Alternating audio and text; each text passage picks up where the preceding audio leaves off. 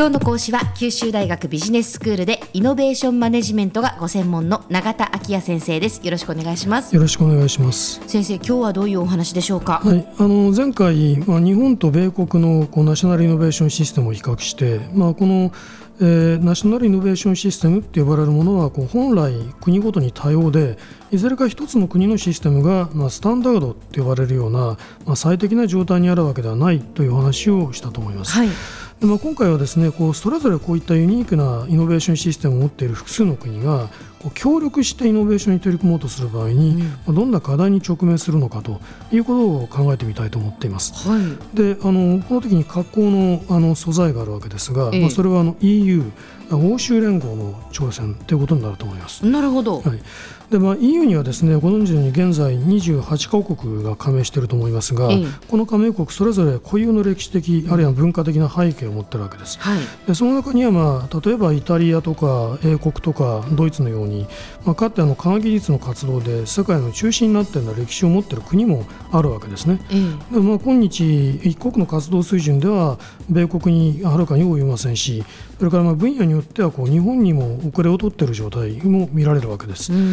もともとイノベーションシステムっていうのは国ごとに多様でこう行政システムに限ってみてもですね、うん、あのこうした国には大きな違いがあります。ええ、例えばまあ英国は4つの国からなる連合国ですね、はい、まあ、最近これはスコットランドの独立というのがあの問われたということで皆さんよくご存知と思いますけれども、え、でまあ、あの会議政策全般について見ますとこの単一主権国家である連合王国の任務になっているわけですけれども、はい、この高等教育政策というのは各国の任務とされているわけです。うん、ところが、まああの連邦制をドイツは取ってますね、はい、でこのドイツの場合は連邦政府と州政府が高等教育機関と公的研究機関への資金配分を、まあ、共同で行うという、まあ、いわば二元構造になってるんです、うん、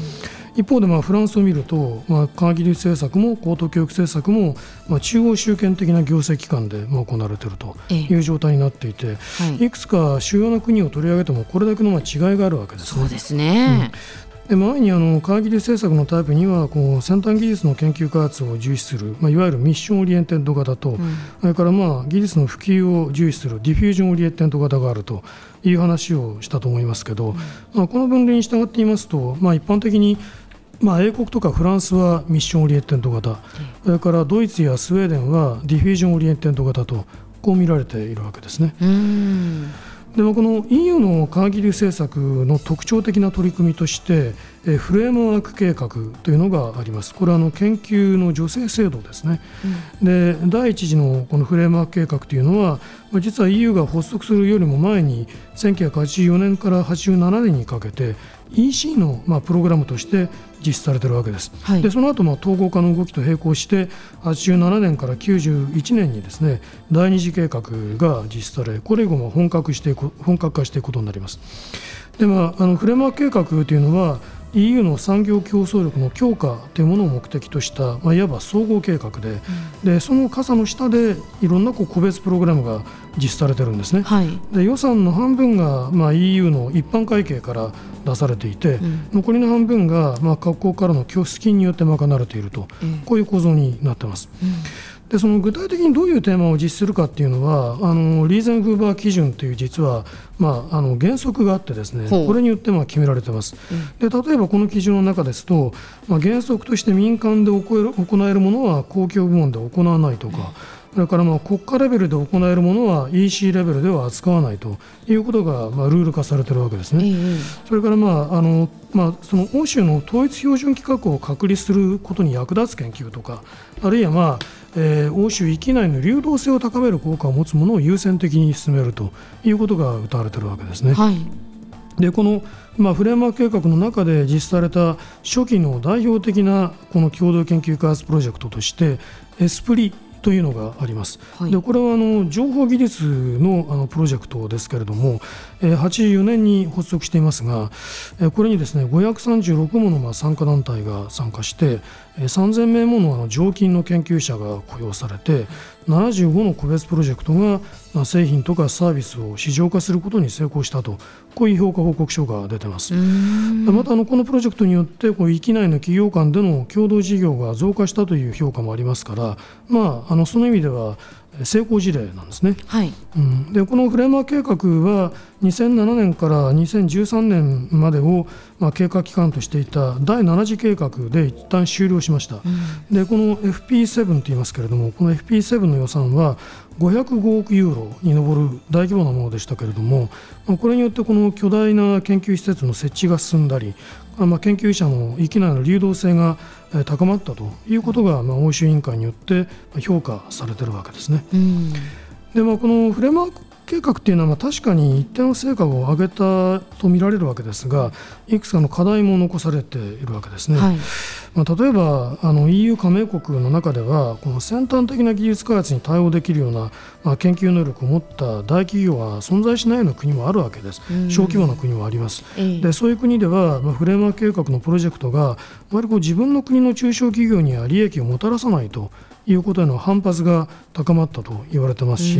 まあ、それからまあフレームワーク計画の中ではですねこう研究者が他国の研究者と共同研究するってことが基本的な条件にされてるんですけれども、まあ、例えばそのフランスの研究者の成果にはフランス語が通用するそのポルトガルやベルギーの研究者との共著論文が多いと、まあ、その言語が通じる国のこうその研究者と共同行う共同研究を行う傾向が強いというようなことも指摘されてるんですね。えー、まあ、そういう意味では、依然としてこう言語障壁がこう域内の協力関係を制約しているということがまあ指摘されてきています。うんまあ、ただあの、こういう問題もあるわけですけれども、こうしたことも含めて EU が行ってきたチャレンジというのは、まあ、イノベーションをめぐる国際協力の在り方について、我々にこう貴重な知見を与えているものだということは言えるだろうと思います。うん、でまあ、あの現在、この EU ではですねフレームワーク計画の後継のプロジェクトとして、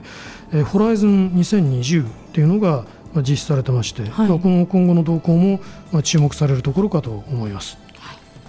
では先生今日のまとめをお願いします。はい、まあいろいろ申し上げてきましたが、その EU によるフレームワーク計画の実践というのが、まあイノベーションシステムが異なるいろんな国が協力して、まあイノベーションに取り組む際の課題に関するまあ重要な知見を提供しているという点にまあ注意を流しておきたいと思います。はい。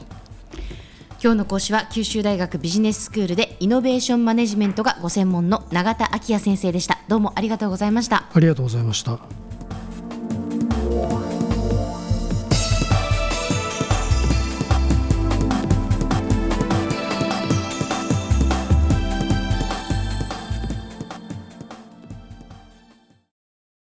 ゾクゾクグイグイメラメラつながる。ゾワゾワ。ハラハラ。メキメキ。つながる。ズキズキ。モワモワ。ホカホカつながる。キリキリ。ザワザワ。キュンキュン。ガンガン。ワクワク。ウズウズドキドキ。ルンルン。バクバク。九州人のいろんな気持ちつなげます。九州から輝こう。キラキラつながる。 QTnet